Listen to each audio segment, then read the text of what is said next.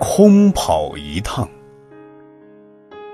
有一个人，夜里对儿子说：“明天早上，我和你一起到集市上去拿回一件东西。”儿子听了，记在心中。第二天，儿子起得特别早，也不问父亲，就独自一人去了。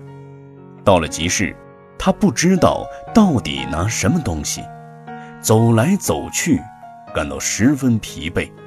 身上又没带钱，无法买东西吃，肚子饿得难受，只能跑了回来，找他父亲问清楚。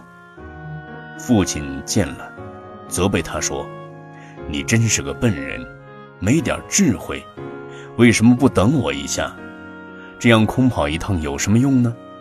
自己白白辛苦。”他的事被世人所嗤笑。